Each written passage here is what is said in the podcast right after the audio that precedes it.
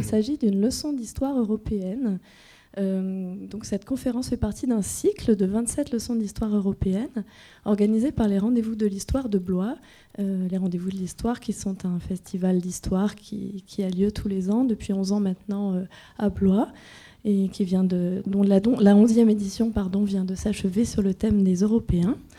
Et euh, donc les rendez-vous de l'histoire cette année ont organisé euh, exceptionnellement dans le cadre de la présidence française de l'Union européenne et de la saison culturelle européenne ce cycle de 27 leçons d'histoire européenne. Le principe est d'inviter 27 historiens des 27 pays de l'Union européenne à prononcer une conférence touchant à un thème d'histoire européenne et au domaine de spécialité de chaque historien. Ces conférences euh, ont lieu partout en France. Euh, donc, euh, quelques-unes ont, eu lieu pardon, à Blois pendant le festival des rendez-vous de l'histoire. D'autres ont lieu à Paris, dans les grandes villes de province comme Nantes, Lille, Strasbourg, etc. Et ce soir, ce, sont, les Galeries nationales du Grand Palais qui accueillent cette leçon d'histoire européenne. Et euh, j'en profite donc pour euh, remercier euh, très chaleureusement les Galeries nationales du Grand Palais et la Réunion des musées nationaux. Et je remercie tout particulièrement M. Thomas Grenon, qui est administrateur général, M. David Guillet, qui est directeur du développement culturel et qui va dire quelques mots sur le conférencier dans quelques minutes, Madame Magali Sixic, qui est directrice des Galeries nationales du Grand Palais, et Madame Elisabeth Grassi, qui est responsable de la programmation autour des expositions. Je remercie également euh, toute l'équipe euh, du Grand Palais et de, la Réunion des musées nationaux et des Galeries nationales du Grand Palais. Et je vais laisser tout de suite la parole à Monsieur David Guillet, qui va présenter Monsieur Brice Domenech, le conférencier. Bonsoir mesdames, bonsoir messieurs. Je ne différerai pas trop longtemps le plaisir que vous aurez à entendre Monsieur Ruiz Domenech. Je voulais juste euh, vous dire quelques mots et peut-être rappeler que euh, cette rencontre, euh, ou du moins la conférence de ce soir, est placée sous le signe de, la rencontre ou des rencontres, comme d'une façon générale cette exposition Picasso, placée aussi sous le signe de l'Europe, donc double, double signe particulièrement intéressant. Le signe de l'Europe, vous avez, j'imagine, visité l'exposition et vous vous êtes rendu compte du nombre d'œuvres euh, d'artistes français, d'artistes italiens, d'artistes espagnols euh, auxquels Picasso a pu être confronté au cours de sa carrière et qu'il euh, étudie, qu'il réinterprète, qu'il maltraite parfois d'ailleurs. en, concevant, en construisant cette exposition avec, avec ses commissaires au cours des derniers mois, il nous est apparu que même si le propos n'était pas à proprement parler euh, européen, l'exposition, elle, le résultat, euh, l'est assurément, et que euh, par une coïncidence non recherchée, à vrai dire, ce sujet européen se trouve coïncider avec la présidence française de l'Union européenne, avec cette saison culturelle européenne dont Aurore Guides vous a parlé. Et c'est une coïncidence heureuse au moment même où, vous le savez, aux Galeries nationales, nous présentons aussi un artiste d'un autre pays européen, à savoir euh, l'artiste expressionniste allemand Nold, et que nous avons en quelque sorte une saison qui est à la fois une saison 20e siècle et une saison euh, résolument européenne. Le, second point que je voulais souligner, c'était la, dimension de rencontre qui est inhérente à, cette programmation. Dimension de rencontre parce que je crois que le, public français, cette année, rencontre Émile Nold, rencontre un artiste qui est mal connu en France, qui n'a jamais été présenté dans le cadre d'une exposition monographique.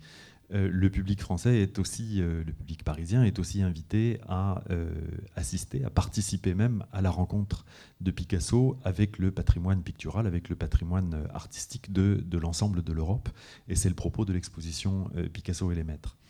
Donc cette rencontre est, particulièrement cette rencontre est particulièrement intéressante et euh, il nous a semblé qu'un autre sujet euh, propre, à, cette exposition, c'était une approche euh, au-delà de l'approche d'histoire de l'art, dont souvent on a dit qu'elle était la caractéristique des galeries nationales du Grand Palais. Les galeries nationales du Grand Palais ont, longtemps été présentées comme une sorte de temple de l'exposition monographique vouée à un artiste de sa naissance, ou du moins des débuts de sa carrière jusqu'à sa mort. Euh, je crois que depuis quelques années euh, déjà, euh, nous en sommes loin, que les approches pluridisciplinaires, que les approches historiques se, multiplient. vous le savez, les, conférences auxquelles vous assistez dans cet auditorium privilégient des approches de ce type, privilégient au-delà de la, de la vision monographique, au-delà de, l'analyse esthétique, de l'analyse de l'historien de l'art, euh, des approches euh, historiques, des approches euh, sociologiques qui remettent en contexte l'œuvre d'un artiste et, sa production. C'est donc avec un grand bonheur que nous avons accueilli la, la, proposition qui nous a été faite par les, par les rendez-vous de l'histoire d'accueillir ici au sein d'un cycle de conférences voué à l'exposition Picasso et les maîtres, une conférence qui est une conférence euh, d'histoire et une conférence d'historien. Donc euh, je suis particulièrement euh, heureux d'accueillir et de, vous présenter en quelques mots M. José Enrique Ruiz Domenech, que je ne présenterai pas longtemps, vous le, vous le savez. M. Ruiz Domenech est né à Grenade, donc en Andalousie. Il est professeur d'histoire médiévale et directeur de l'Institut d'études médiévales de l'Université autonome de, de Barcelone, donc en Catalogne, nous en parlions euh, à l'instant. Euh, la Catalogne qui est aussi une ville référence pour, euh, Picasso, vous n'avez sans doute pas pu manquer le nombre des tableaux prêtés par le musée Picasso de, Barcelone qui sont présentés dans l'exposition. Monsieur Ruiz Domenech est membre titulaire de l'Académie royale des belles lettres de Barcelone et de l'Académie royale doctorale de, de Catalogne. je n'oserais pas vous infliger la lecture complète de sa bibliographie. J'insisterai euh, sans doute sur euh, l'ouvrage majeur, euh, La Méditerranée, Histoire et Culture, qui est une des raisons pour lesquelles nous avons le plaisir de l'accueillir ici. Euh, Monsieur Ruiz Domenech euh, nous proposera en quelque sorte un voyage à la recherche de l'héritage de la civilisation méditerranéenne dans, la construction de l'Europe moderne, et c'est un sujet euh, fortement picassien, à travers ces, étapes historiques, à travers la question des, échanges culturels dans tous les domaines, le domaine de l'art, le domaine de la littérature, le domaine de, la pensée et des idées, et je crois que nous sommes bien là chez Pablo Picasso. je ne diffère donc pas davantage votre plaisir de l'écouter, je vous souhaite une bonne soirée.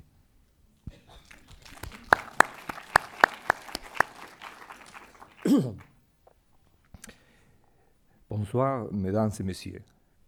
Merci. Quand j'ai commencé à m'interroger sur la civilisation méditerranéenne, je devais souvent faire appel à l'ordre de Fernand Brodel, La Méditerranée et le monde méditerranéen, à l'époque de Philippe II. Ce superbe livre est dû à une admirable construction calculée avec raffinement.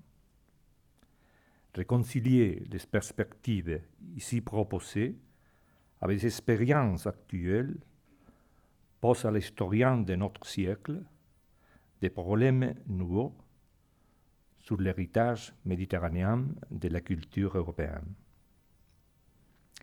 Il y a des informations, il y a des données, il y a des clichés et il y a des images associées à la violence ou au plaisir, au terrorisme ou aux vacances, à la guerre et à la paix, à la reconnaissance d'une altérité culturelle et à la libido de la domination, au respect de la diversité et du colonialisme. Par contre, il y a peu d'intention de traiter les phénomènes culturels comme système significatif. Cette transformation requiert d'une lecture critique des socratismes du passé, c'est-à-dire une analyse de la valeur des choses, et un jugement sur les paroles qui ont essayé de légitimer l'hégémonie impériale. Se passe dans la neige sur les passés méditerranéens de l'Europe suffirait pour nous rappeler qu'il a toujours existé, heureusement pour tous, un désir humain au-dessus des préjudices culturels, une pensée au-delà des choses sociales, une religion monothéiste qui arbitre les dangers de la nature.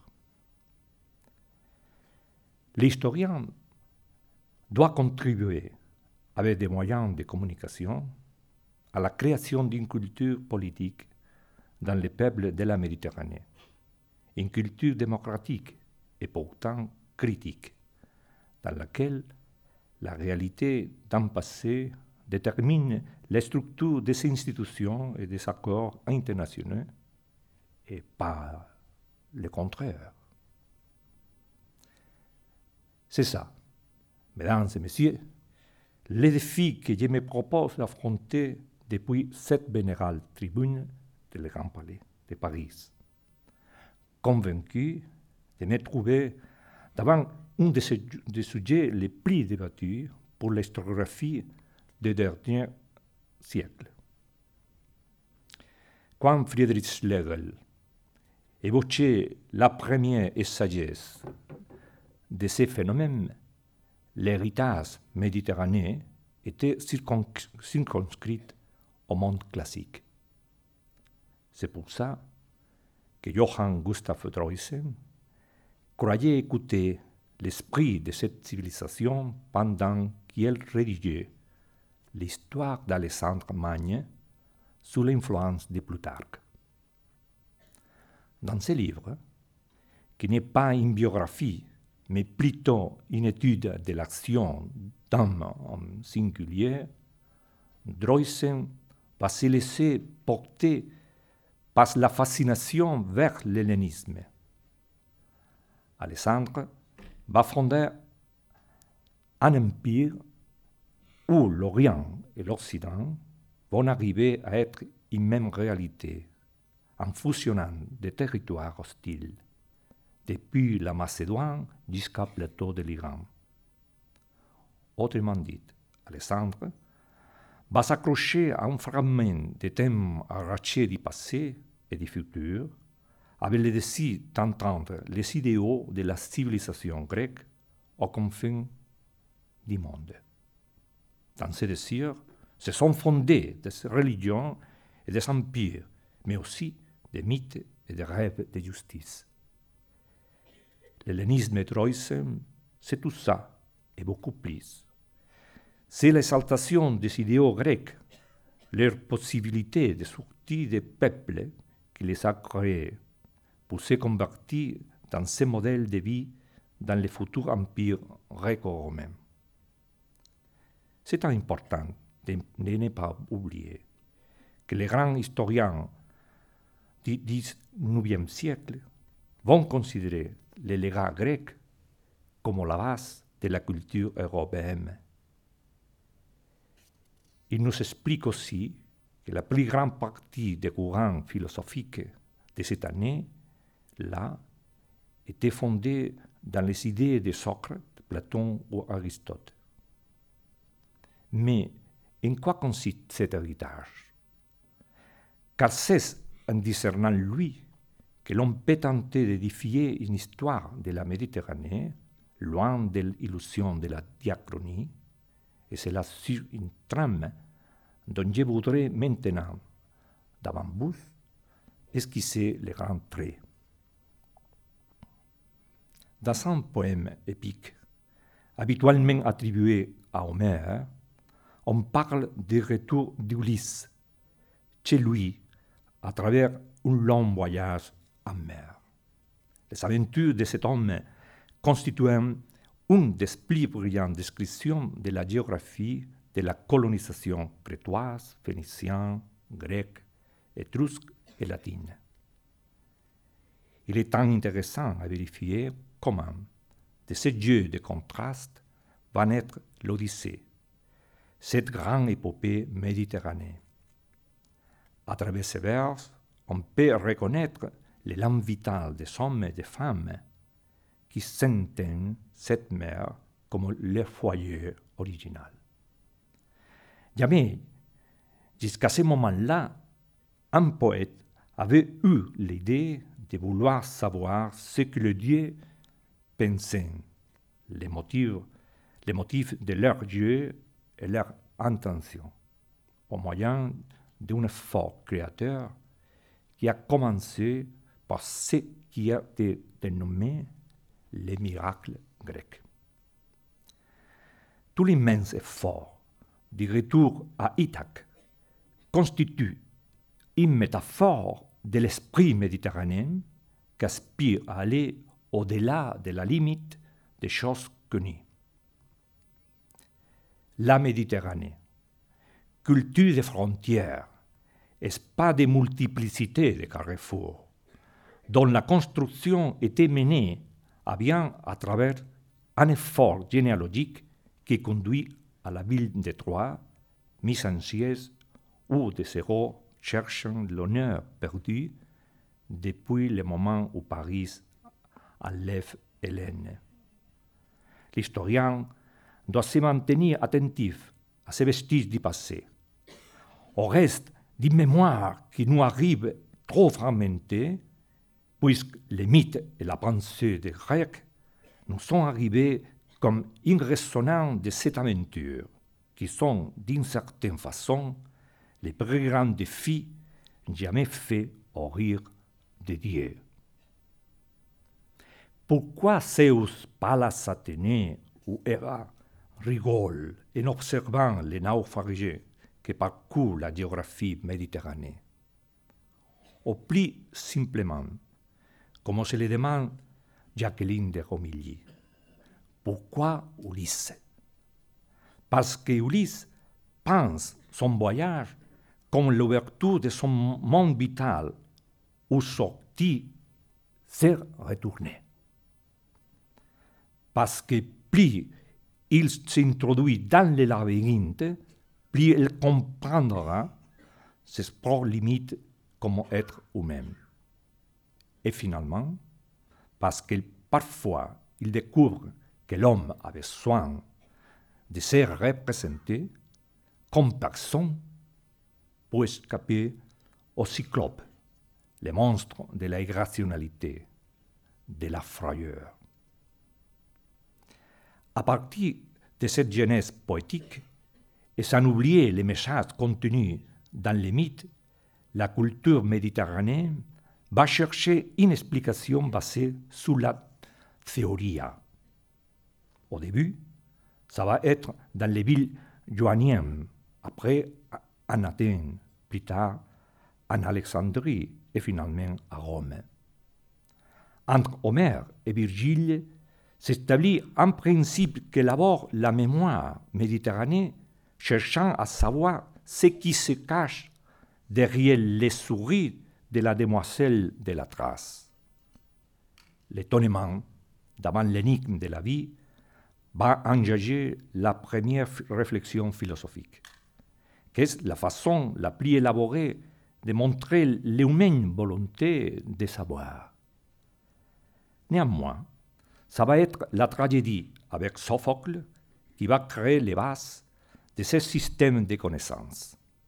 Il va avoir sans doute une véritable volonté de comprendre les messages de Dieu, d'aller de ce territoire au-delà de la limite où les Grecs vont situer les fondements de la nature humaine.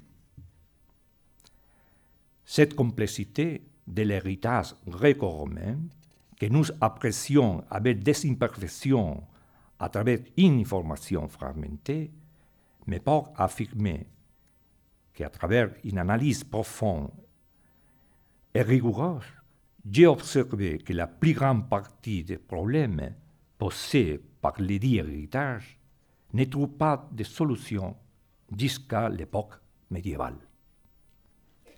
Et c'est ça précisément que je vais faire en ce moment une histoire de la résolution des énigmes présentes dans les mythes classiques, parmi lesquels les plus inquiétants de tous, c'est celle qui raconte le voyage d'Ulysse par la Méditerranée de retour chez lui. De cet héritage méditerranéen, qui est intensément riche, je vais choisir pour commencer les thèmes les plus simples les parents pauvres de ces brillants portiques. La diffusion culturelle à travers des traductions des plus grandes œuvres du monde gréco-romain. Ce que je me propose, c'est de faire un périple qui suit celui des livres, de leur mise en valeur en dehors de ses frontières linguistiques. Une approche qui nous mène à la découverte de la nécessité d'intégrer la culture classique dans les traditions locales grâce à l'adoption de ces fictions et aussi à la montée d'une poétique dont la fin va empêcher que les peuples considérant les propres. comme un absolu. Vers les milieux du XIe siècle, se sont créés deux canaux de transmission de la culture classique. L'un en langue grecque depuis Byzance, responsable de la renaissance des Ottoniens, considérés les premiers mois européens, l'autre en langue arabe depuis Damas, Alexandrie et le Caire. Ce canal évoque instantanément la figure de l'ophtalmologue Hunayn ibn Ibsaak, les admirables découvertes dans le domaine de la médecine et les splendeurs littéraires du califat de Cordoue. Parmi les, deux canaux, à Califourchon, entre la chrétienté et l'islam, les communautés juives partageant de plus en plus les problèmes d'une globalisation de l'économie et du savoir, mais essayant de les résoudre avec une imagination de caractère cosmopolite. La consolidation de ces canaux de communication bâtit la structure de la culture européenne. Nous considérons donc la Méditerranée comme une autoroute par laquelle transitent des marchandises, mais aussi des idées converties en objets de valeur, plus particulièrement les livres qui contiennent ces idées qui seront inscrites dans l'effort de vie européen pour toujours. Au alentour de l'an 1100, pourtant, les Européens occidentaux commençaient à acquérir les savoirs de leurs voisins byzantins et musulmans et se disposent à convertir le naturalisme antique en un élément clé de son identité. En ce sens-là, le père Cheney a raison de désigner la société européenne comme la société de la translatio studi et de parler de, la, de, le, natura, de le naturalisme de le naturalisme comme le, leur capital spirituel. Où commence tout ça? Un jour, au début du XIIe siècle, vont tomber toutes les barrières à la solution de ces questions. Ce jour-là, on va s'arrêter de penser dans la grande commotion qui avait supposé la découverte de la diversité des civilisations de la Méditerranée. L'islamique, bien sûr, mais aussi la byzantine et celle des communautés hébraïques, disséminées dans de nombreuses villes depuis la Syrie au Maroc, depuis l'Égypte à la Dalmatie et l'Espagne. Les entrepreneurs, marchands, hommes d'affaires ou marins, vont construire leur vie comme un travail personnel qui transformera la vérité du monde, la vérité du monde et la vérité de leur propre ego. L'effet urbain va faciliter la tâche inventant plusieurs choses qui vont s'introduire après dans la vie sociale. Mais l'une de cette invention tend à être oubliée aujourd'hui. Et si ça arrive, nous finirons par le regretter. C'est le début de la responsabilité civile dans l'exercice commercial, et ça veut dire que rien ne doit se faire si avant il n'y a pas une réflexion sur sa portée morale. Il s'agit bien sûr du côté moral du travail, qui, on verra, ne va pas naître dans la Hollande calviniste, mais des rivages de la Méditerranée au Moyen Âge. On ne doit pas se méfier de cette trouvaille. Elle donne profondeur à notre actuelle civilisation. Elle la fait plus riche parce qu'elle la rend plus perméable aux nouveautés. Depuis l'illustration, on était convaincu que la vérité du monde reposait sur l'équilibre entre l'apollinien et les dionysiaque, c'est-à-dire que la base de la société était une question esthétique.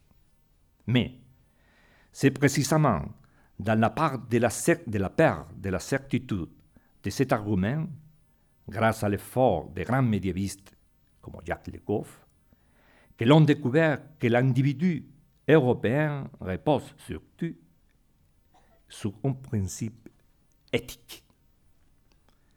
Ni Sophocle, ni Aristote, mais pas non plus Sénèque ou Marc Aurèle ne l'ont pas remarqué.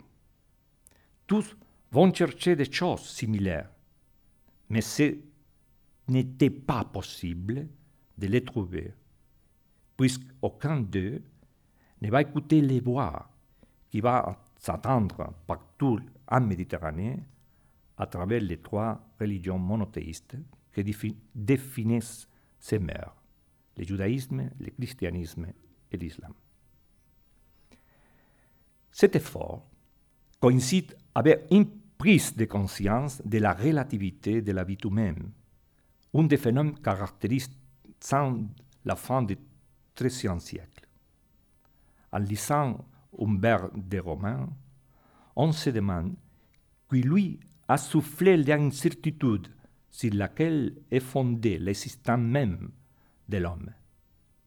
En ces circonstances, l'Europe est-elle encore l'Europe, c'est-à-dire la société du naturalisme Une possible réponse, c'est la littérature.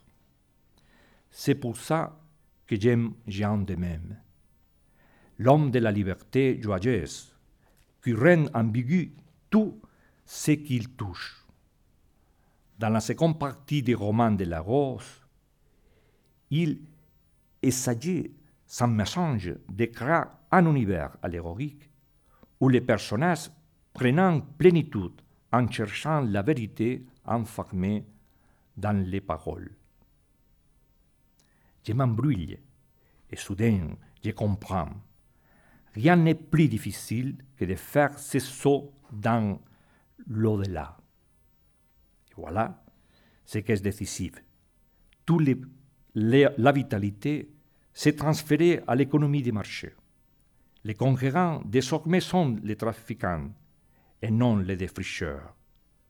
Ce sont les circonstances où les livres de Jean de Même deviennent pleinement les romans de cette époque, à savoir les récits de Paris, ces grandes riches et fécondes. Légitimer la fortune mercantile, ce n'est pas la immoralité des romans de la Rose, c'est sa morale. La morale qui se construit en exploitant les pauvres. La misère se voit mieux dans la ville. Elle incite à la révolte. Cette fervente disponibilité à Dieu est, du point de vue de la sagesse du roman, la plus remarquable précision sur les motifs des premiers rêves de l'histoire. À ce moment-là, les murs des jardins de la rose ne sont plus assez hauts. Les peuples accoussent. Peut-il y avoir un esprit d'aventure sans le désir de conquête Cette question va tourmenter les Européens à la fin du XIIIe siècle et pour ce motif, ils vont recevoir avec soulagement les fraîches nouvelles des aventures de, de l'un d'entre eux dans les terres exotiques. Qui va être ce célèbre Européen de la Méditerranée? Je voudrais m'arrêter un moment sur son cas. Dans les grands livres de mémoire connus comme Il Milione, Les dévissements du monde, les marchands vénitiens Marco Polo se tourmente en se posant la question de savoir quelle est la nature de ces merveilles qu'il a vues et assis. Il consulte les livres classiques, les poètes, philosophes, voyageurs, qui font référence aux autres auteurs encore plus classiques, Aristote, Platon, Homère. Mais après ces recherches érudites qui avaient occupé les Européens pendant des siècles, Marco Polo continue sans avoir à quelle est la nature des merveilles. Son lecteur n'arrive pas non plus à résoudre l'énigme.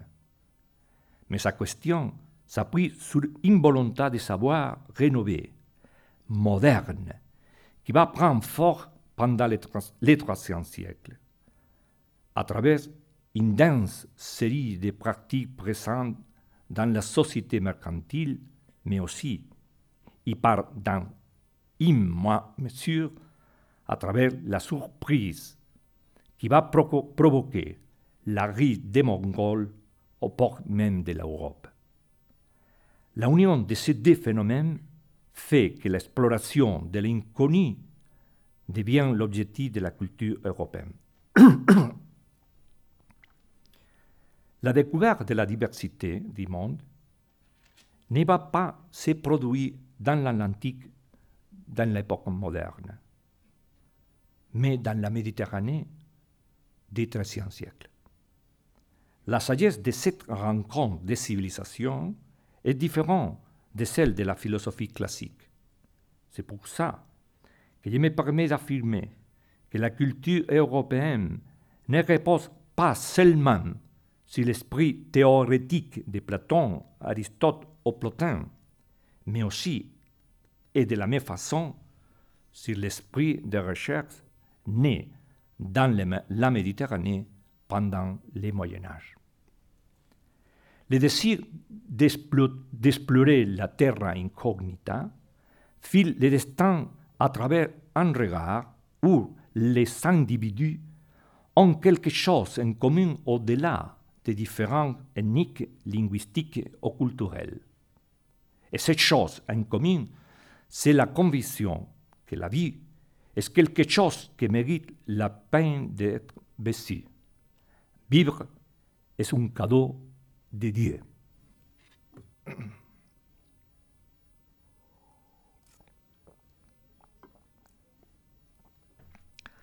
En tous les œuvres nées dans le monde méditerranéen du IIIe siècle, je préfère la divine comédie. Aujourd'hui, la reconnaît comme la première pierre d'une nouvelle exploration historique et symbolique de la connaissance humaine. Dante commence en évoquant l'élégat culturel classique, demandant l'aide de son poète préféré, c'est-à-dire de Virgile. Mais juste au moment même de parler de la tradition, une autre idée traverse son esprit créateur et c'est alors que commence une nouvelle réflexion.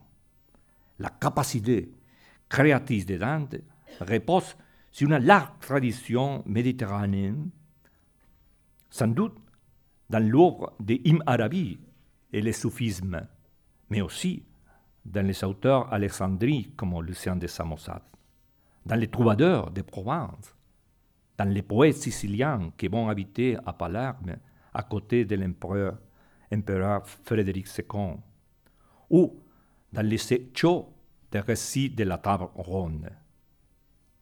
À travers toutes ces influences, va se construire un nouveau pèlerinage pour l'héros méditerranéen par excellence, pour Ulysses. Si nous lisons attentivement les huitièmes cercles de l'enfer, on se rend compte que les voyages d'Ulysse de Dante semblent ne rien avoir avec les voyages d'Ulysse d'Homère. Je m'appuie sur ces considérations pour poser trois questions. La première peut, peut se résoudre dans cette allégation. La nouvelle conception du voyage d'Ulysse procède des modifications qui avaient ou lieu dans la culture urbaine à cause de la création de la societas maris et des contrats de commande. Autrement dit, la Divine Comédie accueillit des valeurs de l'activité capitaliste. D'une part, la fluidité de l'argent repose sous les florins d'or devenu l'emblème de Florence, la cité natale du poète. D'autre part, et surtout, le changement économique oblige à penser l'effort des gouvernements plus attentatifs au caractère de la ragione civique. Une attitude qui va susciter tant de débats dans la piazza publique pendant cette année. Et ceci me conduit à évoquer une deuxième question. Le nouveau modèle de voyage d'Ulysse introduit des éléments pour un meilleur discernement du monde des horizons ouverts. Qui étaient attentifs aux grandes transformations historiques savent que la pluralité des mondes connus, que la diversité des idées et des principes ne pouvaient pas s'organiser à travers des forces de gouvernements du passé. Pour eux, les pouvoirs politiques devraient chercher par-dessous toute la concorde entre contraires pour favoriser donc la croissance de l'ordre mercantile.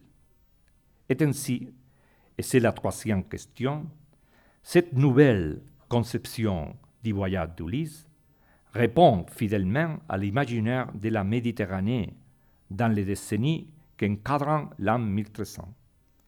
Il est-il désir s'ouvrir au monde pour les, pour les connaître? Devant l'Ulysse, homérique, qui est un voyageur malgré lui, c'est lui d'un voyage pour savoir, convaincu de soi-même sous des valeurs citadines.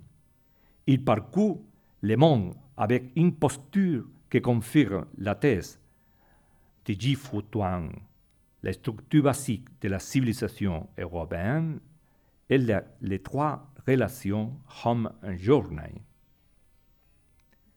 Comme tant des hommes de Méditerranée, les personnages de Dante, veulent apprendre à lire dans les livres de la nature avec les mêmes intérêts, ou peut-être encore plus, que ses, ancêtres vont faire dans les livres sacrés. Je me demande si la naissance, la, de l'individualité n'est pas surgi pour répondre à l'emploi rationnel du capital, et peut-être même pour le renforcer. Après tout, dans ces sociétés, l'émotion est subordonnée aux valeurs sociales, la réalisation personnelle constituant le vrai idéal. Le cancionero de Petrarca est le résultat de cet effort qui conduit à penser le Dieu comme protagoniste de l'histoire. L'existence paraît donc une trajectoire d'échec et perdu, où l'homme désire l'éternité, mais il ne peut avoir que son ersatz, l'instant amoureux. Devant cette nouvelle conception de la vie, la liberté créative s'est transformée en une pédagogie souterraine dès le moment où elle tombait hors des limites des sortes qui fixaient à la société sa conduite. Ces témoins sont des poètes, mais aussi marchands, cartographes, navigants, banquiers, et même des femmes, comme Margarita Datini ou Alessandra Macinghi Strozzi, disposés à écrire leurs impressions. Une imbrication de genre. Un poème s'insère dans l'esprit des romans, dans un récit court, apparence des univers épiques. Une société consciente d'elle-même qui gagne le droit d'analyser avec dureté le monde qui entoure. Parce que, premièrement, elle se critique elle-même et les limites qui ont imposé ces mécanismes de promotion. Et après, parce qu'elle sait que la fortune est versatile. Nous sommes devant une culture de déplacements multiples, de risques permanents, dans laquelle aucune affaire est définitive. L'argent, qualifié, qualifié par Léon Battista Alberti de la cosa più preziosa, toujours à l'extérieur parce que l'inflation, les coûts de sa souveraineté, la crise bancaire menacent à tout moment. comme aujourd'hui. Mais, mais ainsi, tout vont d'un côté à un autre, abandonnant la terre ferme, en risquant tout, mais la vie, dans l'aventure pour remporter cet argent qui transforme ceux qui l'ont en capitalistes.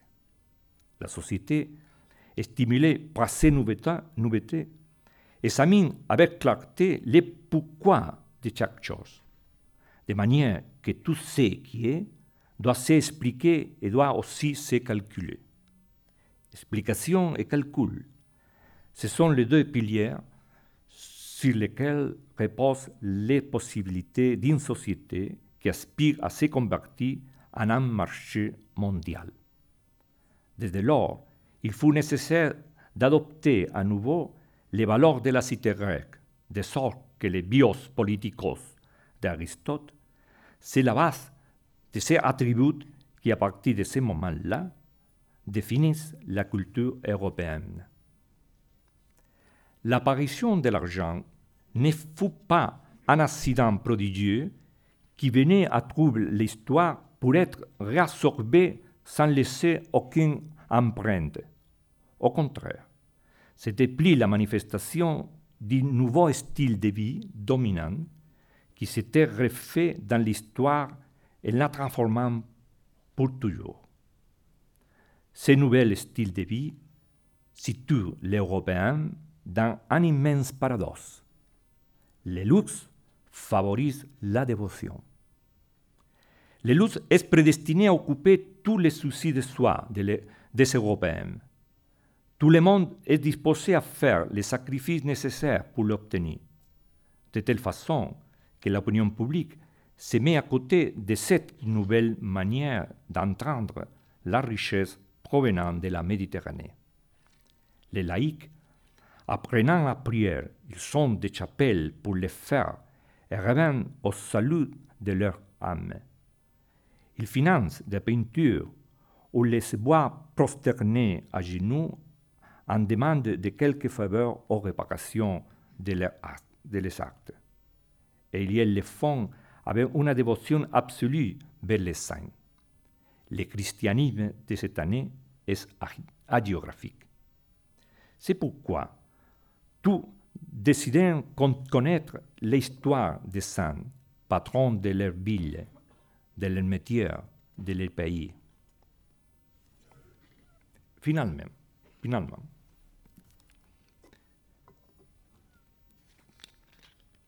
il faut parler de l'humanisme.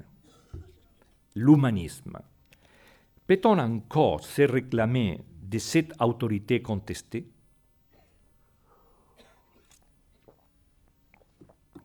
Je parle bien sûr de l'humanisme comme un nouveau type d'enseignement, mais je parle aussi d'une vision du monde qui tend à expulser en dehors de son territoire ceux qui n'y partagent pas ses principes éducatifs.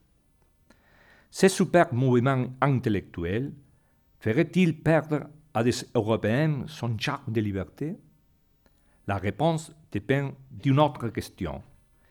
Qui va percevoir ces dangers? Qui peut simultanément avoir, avoir accès à la formation humaniste dans, dans un moment de sa vie. Et la refuser dans, dans un autre moment. Qui va arriver à inventer ses rêves lui-même pour lui-même? La réponse, bien sûr, c'est Léon l'Africain, c'est-à-dire Hassan ibn Muhammad al-Wassan al-Fassi, né à Grenade mais converti au christianisme à Rome dans la cour du pape Médicis Léon X.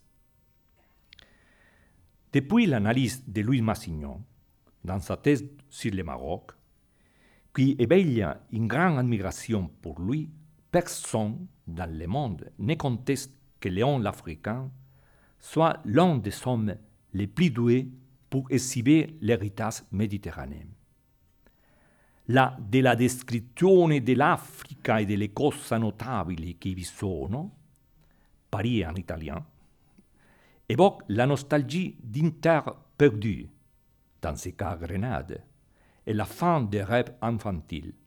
Mais il change cette nostalgie en esprit créateur, le même que Picasso. Léon fait sans tout l'héritage méditerranéen seulement pour augmenter le répertoire de notre imagination narrative et la mettre au service de l'humanisme dans les années de grands changes de l'histoire d'Europe qui coïncident, pas par hasard, avec la découverte de l'Amérique et la réforme. Situation unique dans l'histoire de la Méditerranée. Par son origine, Léon l'Africain appartient à la société musulmane qui en grande partie était encore en train de vivre l'époque médiévale.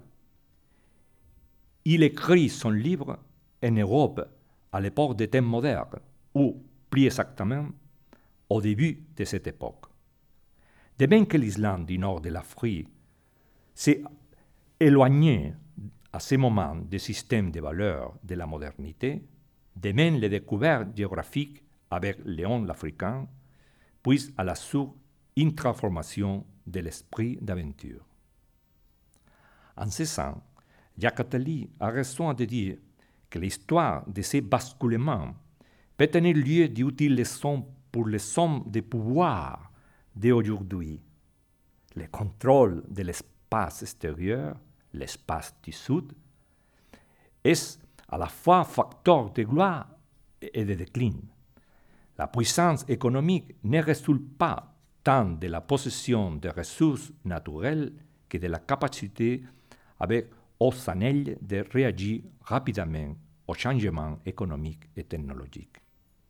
En tout cas, on ne peut pas évaluer la signification de ces grands changements dans le monde méditerranéen à la fin du Moyen Âge sans prendre en considération la littérature, particulièrement les romans. Dans les mêmes années, pendant lesquelles Colomb découvrait les, nouveaux mondes et Rabelais rédigeait les drôles opinions de Racantua et Pantagruel, Ludovic Arioste mène à bien une robuste synthèse de l'héritage méditerranéen de la culture européenne. J'ose dire que cette découverte fut la plus importante de toutes celles qui ont lieu à ce moment, une découverte tellement brillante, si possible, que la peinture de Léonard. L'Orlando Furioso, c'est le résumé final de l'héritage méditerranéen de la culture européenne. Pourquoi j'affirme ça? Qu'est-ce que je détecte au milieu de la belle cadence de ces vers Pour le moment, je voudrais me limiter à un simple, un simple commentaire global qui affecte la relation établie par Arios entre les centres et les confins d'une civilisation. Un thème dont les racines se trouvent dans Hérodote et qui avait été repris parmi les grands navigateurs, Vespucci, Magallan ou Jacques Cartier. Arios découvre qu'il n'y a pas une révolution historique sans un déplacement des lignes géographiques. Au début des temps modernes, on apprécie clairement un déplacement de la culture vers le nord-ouest, approchant l'Orient au port même de ce qu'avaient été les berceaux, de la civilisation classique.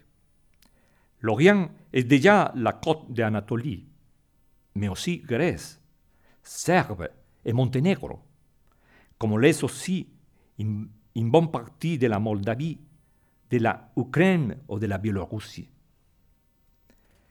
Les nouveaux espaces de l'autre côté de l'Atlantique remplaçant les vieilles villes commerciales de la, mer Noire et de l'Égée.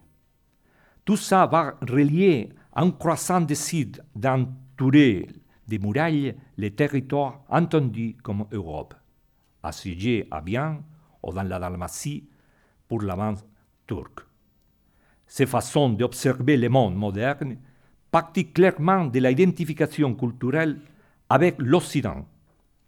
Loin de toute intention nostalgique, elle réussit à doter son histoire et ses protagonistes d'une réflexion sur l'espace européen. Cette force ne vise pas seulement la littérature, elle vise avant tout la réalité même.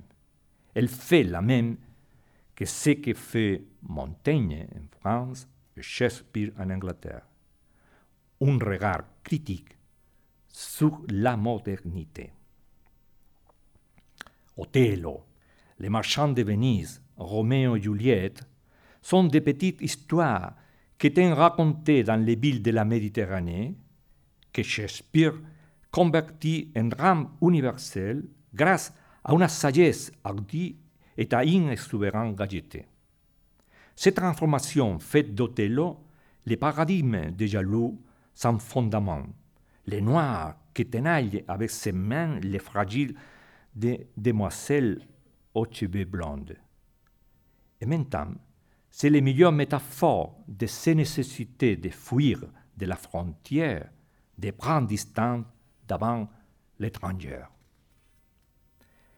Les drames de Shakespeare vont créer une fiction qui, dans certains moments, surpasse la réalité. Que sait-on de l'amour à la ville de Véron dans les Renaissances, ce qu'il a voulu nous dire Quelle image nous avons de la vie commerciale vénétienne, sauf celle qui va lui-même construire dans cette tragédie La élaboration historique de Shakespeare explique effectivement pour le devenir de l'Europe que n'importe quel phénomène culturel parvenu jusqu'alors. Et peut-être comparé seulement avec la posture que prend en espagnol Miguel de Cervantes devant la vie errante, errante la chevalerie médiévale et qui apparaît dans les œuvres de Boiardo et des autres Italiens. Et j'affirme cela parce que je suis convaincu que c'est possible d'imaginer un monde européen sans passé, mais il n'y a pas possible d'imaginer sans la tragique rare de Shakespeare ou sans la souris ironique de Cervantes. Stephen Greenwald a raison quand soutient que la résonance de Shakespeare, ou Cervantes, réside dans la largeur des déplacements culturels qu'il comprend. C'est comme dire que grâce à cette littérature, l'héritage méditerranéen se va convertir en mémoire de l'Europe. Le déplacement est aussi critique, mélangé et cervantisé. C'est un néologisme. Et cervantisé est islamisé et judaïsé. Transcender les maléfices de l'exclusion. Don Quichotte voyage dans un monde qui n'est plus le sien, le monde des monarchies absolues, confronte son incertitude aux convictions du dogme. Et de cette manière, avant une figure clé dans l'Europe actuelle, l'immigrant, porté des traditions et coutumes qui mettent en question notre valeur. Depuis ses premières aventures, dans le champ immense de Montiel, dans la Mancha, dont l'Inès est originaire, il se découvre comme un homme frontière, obligé à imaginer une modernité qui ne pas l'héritage méditerranéen.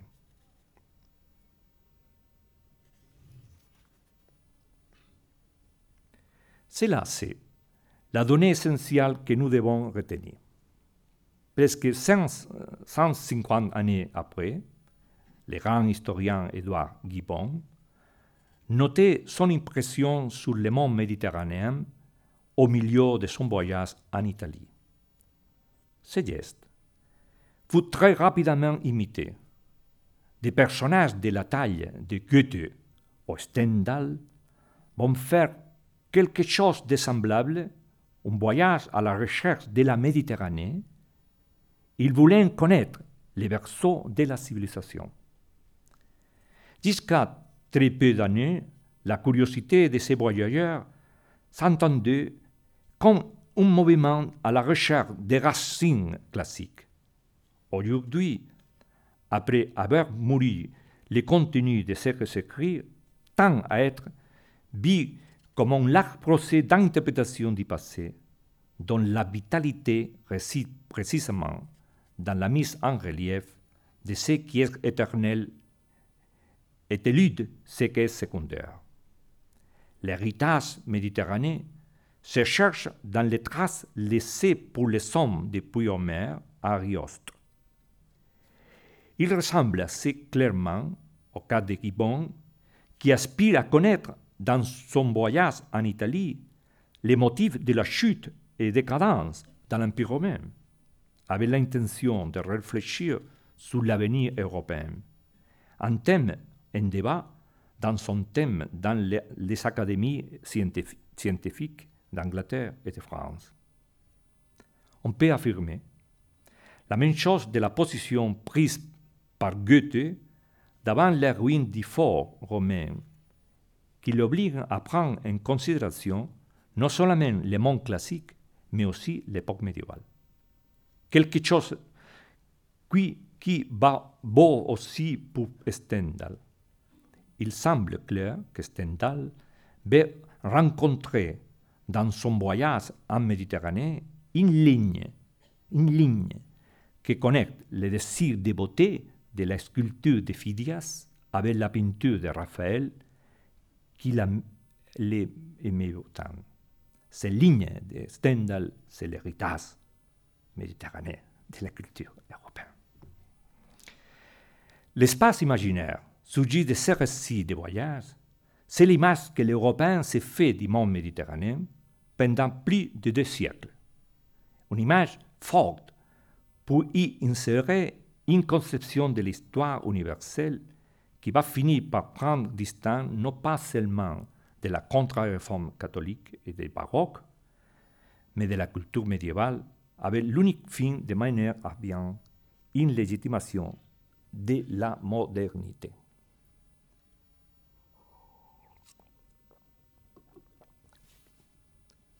Pour finir, je vous dire, mesdames et messieurs,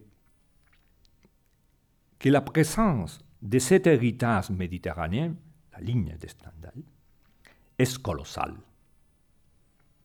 Il suffit de penser, à Picasso, par exemple. Sa peinture avait besoin de se nourrir des situations concrètes et des paysages de la Méditerranée. Bref, c'est la peinture d'un homme méditerranéen heureusement adoptée dans la culture parisienne à l'époque de ces banquets. Mais aujourd'hui, l'homme est celui qui marche dans les boulevards. Quand on pense à l'inquiétude de ces promeneurs solitaires du monde actuel, il me vient à la mémoire les commentaires du poète grec Constantin Cavafy sur le désir d'écouter la vérité Ulysse dans l'île des Sirènes. Je récupère ainsi la figure de cet homme méditerranéen si exceptionnel, comme on boit Homère au Dante. Je le récupère parce que j'ai pris de son ensemble la possibilité de rechercher au fond l'héritage méditerranéen de la culture européenne.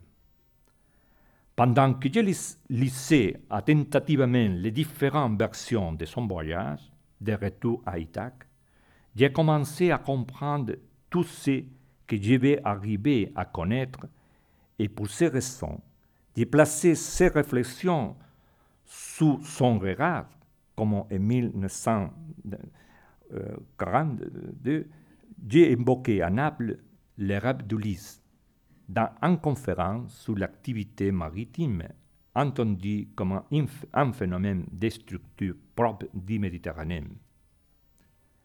Maintenant, 28 années après, aujourd'hui, en ce lieu, un grand palais à Paris, j'écoute à nouveau cet appel, qui n'est pas autre chose que le défi des navigueurs sur la mer agitée dans l'inconnu avec les propos décrits sur l'héritage méditerranéen de la culture européenne. en suivant les traces de Purin, Bordel ou, Actor. Une tâche difficile, mais nécessaire. Si est vrai que nous voulons arriver à connaître notre véritable racine? Mais maintenant que je le dis devant vous tous, je me rends compte d'une chose. La nécessité que j'ai de mener à bien ce travail n'est pas simplement un défi professionnel. Je crois bien, bien plus qu'il s'agit d'un bien rêve personnel, le rêve d'un homme méditerranéen. Je vous remercie.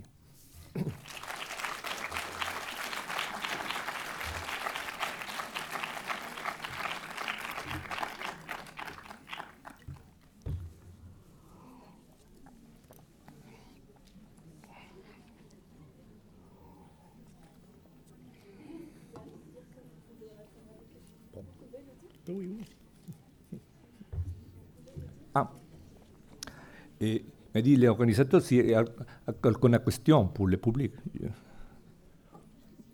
Je suis heureux euh, d'une réponse méditerranéenne.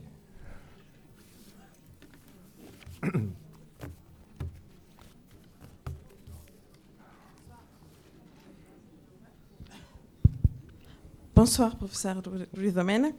Euh, vous avez parlé tout à l'heure, euh, au début de votre euh, conférence, du côté moral du travail.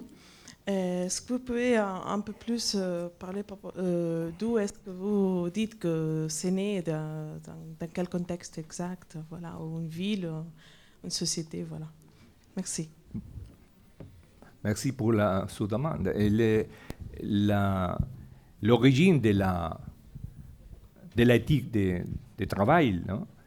C'est une invention de la, ville européenne du Moyen Âge, surtout des de, siècles et 13e siècle, et, a commencé peut-être en la Méditerranée, en, quelques villes de l'Espagne et de l'Italie surtout, et puis ça diffuse, ça diffuse pour toute l'Europe. Non? Et pour, pour, ça que je, je, crois, je crois que c'est un de la grande euh, euh, de, l'héritage méditerranéen euh, principal. Et cette conception de la, del travail, de l'éthique du travail, et surtout pour la compréhension de, la, la, situation de l'argent et, et, la vie sociale, est fondamentale parce qu'aujourd'hui est en crise. Et pour ça, et, la situation de crise est, terrible parce que la crise économique euh, actuelle n'est pas une crise de, l'économie, c'est une crise de la responsabilité sur l'économie, qui sont des, des corps différents, sur les responsabilités éthiques de l'économie. Et je crois qu'il faut euh, que l'historien euh, montre l'origine de, de, ces situations pour expliquer surtout à l'homme de pouvoir, les politiques, aussi les présidents de, France, qu'il va à la réunion fameuse à New York, non, pour, euh, pour, dire que cette crise euh, aujourd'hui est, clairement une crise de la, part de confiance dans le système. Et c'est la part de confiance n'est un, un, problème strictement économique, économétrique, c'est un problème purement moral de l'éthique. Et alors, c'était très très profond et très, très important et très difficile la, la, résolution. N'est un problème pour l'économiste seulement, ni pour politique. Il faut la, prendre la parole, et, par exemple l'historien, aussi les philosophes, les sociologues, les, les, les intellectuels qui parlent et qui réfléchissent sur le sens de la morale et l'actuation de la vie sociale. Alors cette morale pour contrôler l'équilibre de l'argent et, son origine clairement du Moyen Âge, de l'Antiquité. Et pour ça, et, la grande nouveauté de, la révolution historiographique des médiévistes de, dernières 30 années, surtout en la France. Non? Je citais Jacques Lecoq, comme les grands médiévistes vivent actuellement. Alors, je crois que c'est la situation que se demande. Mon, mon réponse, c'est ça, parce que euh, c'est très, très important pour la conscience sociale d'aujourd'hui comprendre l'origine de ces phénomènes culturels, de ces sociétés que la, nôtre, mm, les possibilités d'y articuler une solution à la grand problème des, des futurs, que sous les concepts de crise économique euh, demande un, problème très, très, euh, comme la crise de civilisation.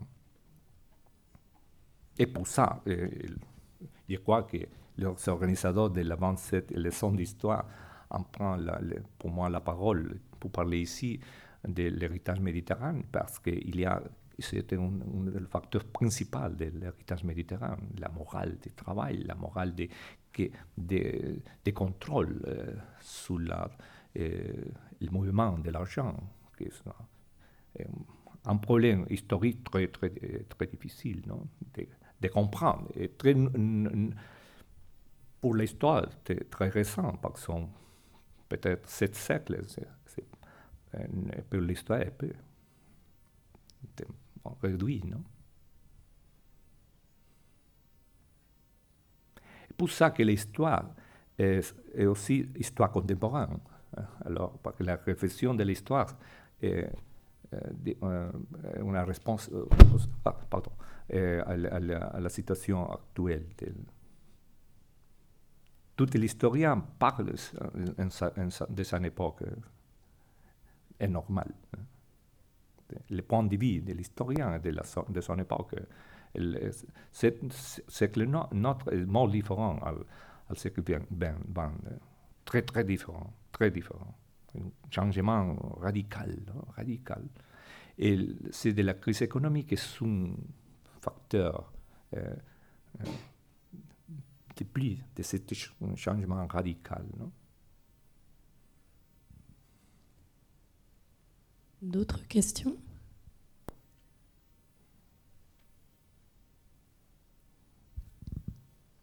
Alors je remercie. Je, je prends que.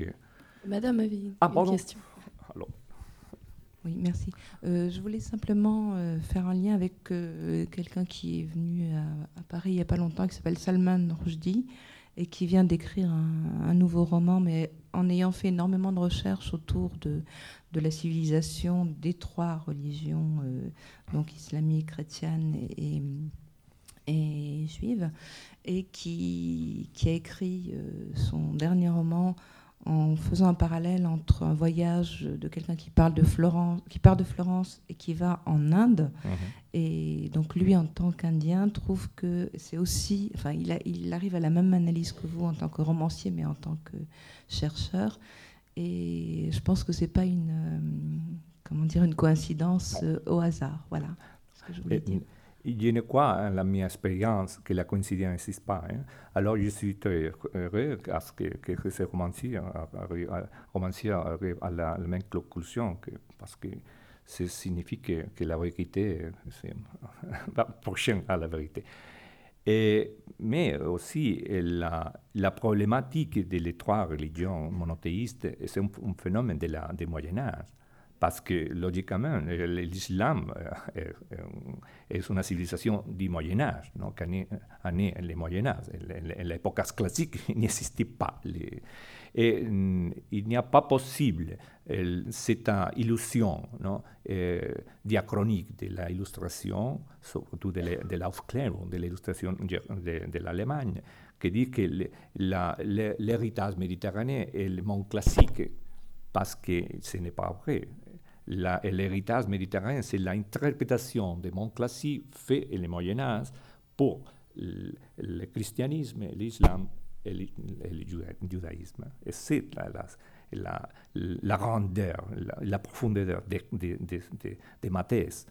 Parce que, logiquement, cette réception, cette interprétation, cette transformation de l'héritage euh, classique en le Moyen Âge est plus vigoureuse che una eh, adattazione diretta no, eh, eh, la, comment en fait l'illustration de l'héritage grec-romain nel mondo europeo parce qu'il y a un peu de colonialisme en ces constructions mentales, c'est imaginaire, c'est dire aussi. Mais la, la réception du monde classique et du monde médiéval et l'interprétation, par exemple, l'école des traducteurs, non? Et, c'est rencontre des traits cultures, des traits religions, et sont des plis, mais, aussi. Et tout, ça est un phénomène des Moyen-Âge. Pour ça, j'ai commenté ici, notre ensemble en électrice, ils seront l'exemplaire figure de Léon l'Africain. Et logiquement, beaucoup de, vous pensent que des grenades comme moi, et alors il y a une, une sensation sentimentale, mais aussi parce qu'il a sorti un livre récent de grand historien canadien, Nathalie Simon Davis, publié en français aussi, sur Léon africain, qui a, a, fait, une, lecture très vigoureuse de la, personnalité de, cet individu qui, en la jeunesse, era musulman, et l'époque adulte, era chrétien. Alors, mais et, la, la, même personne. Alors, cette transformation est intéressante comme, euh, origine en, notre préoccupation actuelle. Non? Et pour ça que je dis que euh, c'est un, peu di, di, di, jeu de parole, et, al mot de Rousseau, des de promeneurs solitaires des boulevards. Non? Je, je, me sens un peu, quand je, euh, euh, euh, dans mon hôtel, fin à Grand Palais, et à pied pour les grands boulevards, je me sentais un peu les promeneurs solitaires, un, un peu du froid, non? que les promeneurs solitaires de, de, de Rousseau, qui era l'été de Paris. Mais je, je préfère le froid, non? pour réfléchir. Merci.